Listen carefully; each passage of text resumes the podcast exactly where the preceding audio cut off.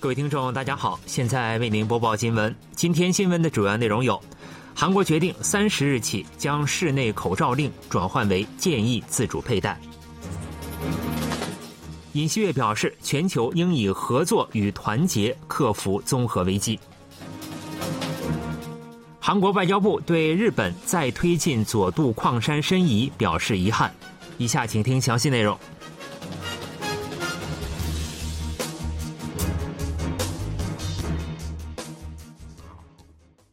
韩国国务总理韩德洙表示，在二十日举行的新冠中央灾难安全对策本部会议中，就一月三十日起将室内口罩令转换为建议自主佩戴进行讨论，并予以确定。在室内口罩令进行调整的四项指标中，目前已满足新增病例数趋稳、危重患者和死亡者减少、医疗应对力量稳定三项指标。韩德洙介绍说，考虑到春节假期人口移动量和面对面接触增加，因此决定在春节假期以后转换为自主佩戴。这是韩国出现首例新冠确诊病例后，时隔约三年解除室内口罩令。韩德洙表示，政府认为境外疫情风险处于可充分管理的范围，且新增新冠病例数连续三周有所减少。虽然仍存在中国境内新增病例剧增等风险，但国内的情况已得到妥善管理。不过，即使解除室内口罩令，为了保护易感染人群，医疗机构、药店、易感染设施和大众交通工具内仍需佩戴口罩。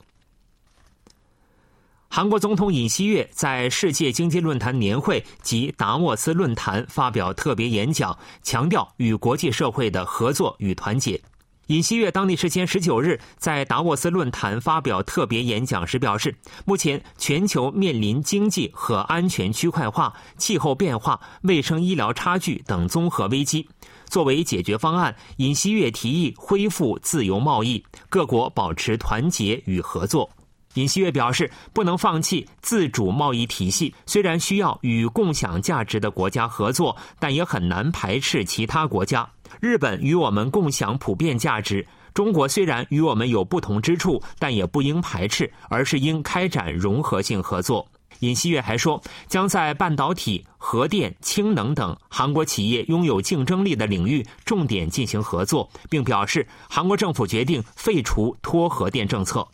尹锡悦还前往苏黎世联邦理工学院，就被视为未来国家战略技术的量子技术研发问题进行了讨论。尹锡悦此次经济外交寻访取得了成果，阿联酋决定对韩国投资三百亿美元，两国还签署了四十八项经济领域的谅解备忘录。另外，维斯塔斯、默克和诺华等外国企业决定向韩国投资八亿美元。但寻访期间，尹锡悦有关伊朗是阿联酋的敌人的言论，引发了韩国与伊朗的外交矛盾。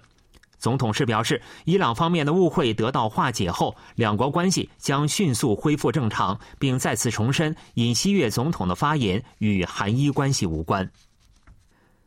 韩国外交部就日本决定再次将新泻县佐渡矿山遗址申请列入世界遗产名录表示遗憾。佐渡矿山是日帝强占时期被强征韩半岛劳工的劳役现场。外交部二十日通过发言人评论表示，在日本未落实二零一五年近代产业设施被列入世界遗产名录的后续措施的情况下，日本政府再次推进将具有类似历史背景的佐渡矿山遗址入遗，韩方对此表示遗憾。外交部再次敦促日本尽早落实近代产业设施申遗时承诺的后续措施和世界遗产委员会的决定事项。外交部还表示，为真实反映包括战时被强征劳工悲惨历史在内的整个历史，韩国政府将继续与联合国教科文组织等国际社会一道做出努力。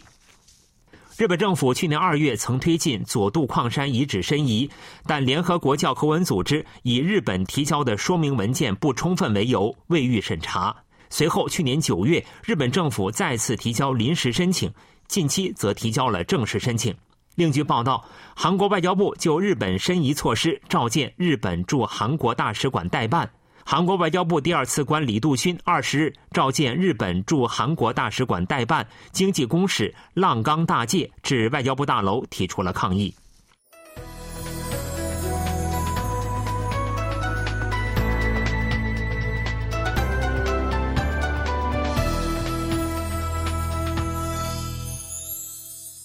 KBS World Radio，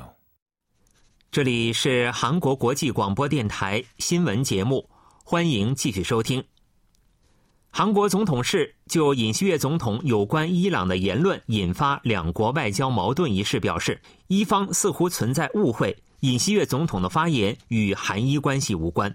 总统室高层人士当地时间十九日在瑞士苏黎世对记者说，尹锡悦总统作出相关表态，旨在要求阿克部队官兵正视阿联酋面临的严峻安全形势，恪尽职守。这位人士表示，从伊朗驻韩国大使的表态来看，伊方提及资金被冻结、尹锡悦总统涉核保护伞言论等问题，模糊了焦点。这是由于存在误会而使焦点变得模糊。韩方已召见伊朗驻韩国大使予以说明，如能消除误会，相关问题将迅速获得解决。这位人士表示。我认为双方能够化解误会，双方都不愿加深误会、激化矛盾。目前还不到通过高层人士对话等方式解决问题的地步。此前，尹锡悦当地时间十五日前往韩国驻阿联酋派兵部队阿克部队访问时表示，伊朗是阿联酋的敌人。对此，伊朗要求韩国作出解释，两国还相互召见对方大使等，产生了外交摩擦。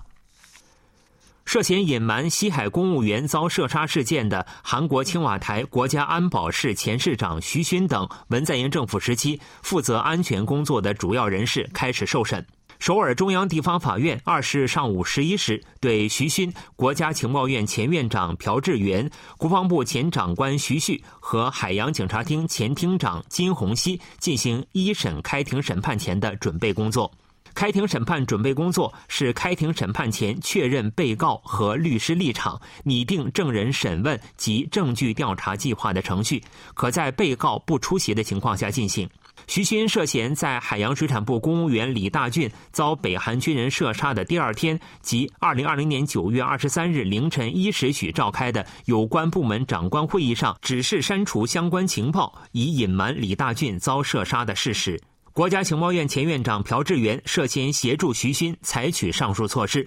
并让国情院职员删除相关情报报告。徐勋则涉嫌指示国防部职员等删除相关情报。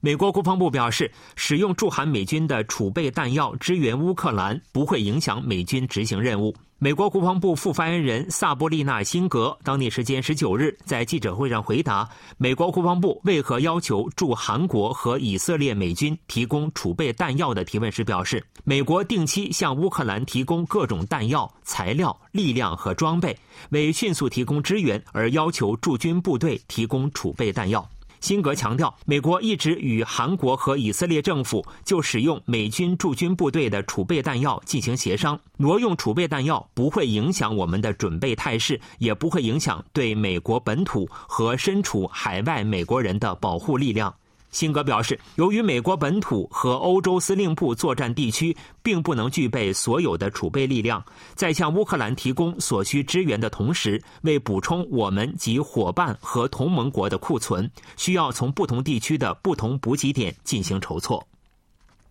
分析认为，北韩出现了自上世纪九十年代大饥荒以来最严重的粮食短缺。上世纪九十年代的大饥荒导致北韩数十万人丧生。美国专门报道北韩消息的媒体三八 News 对北韩粮食价格和库存量等各种资料进行分析后，于十九日报道称，以去年八月为准，北韩可用粮食跌至最低限度。该媒体报道说，由于北韩信息封闭，因此难以确保可掌握其粮食状况的准确资料。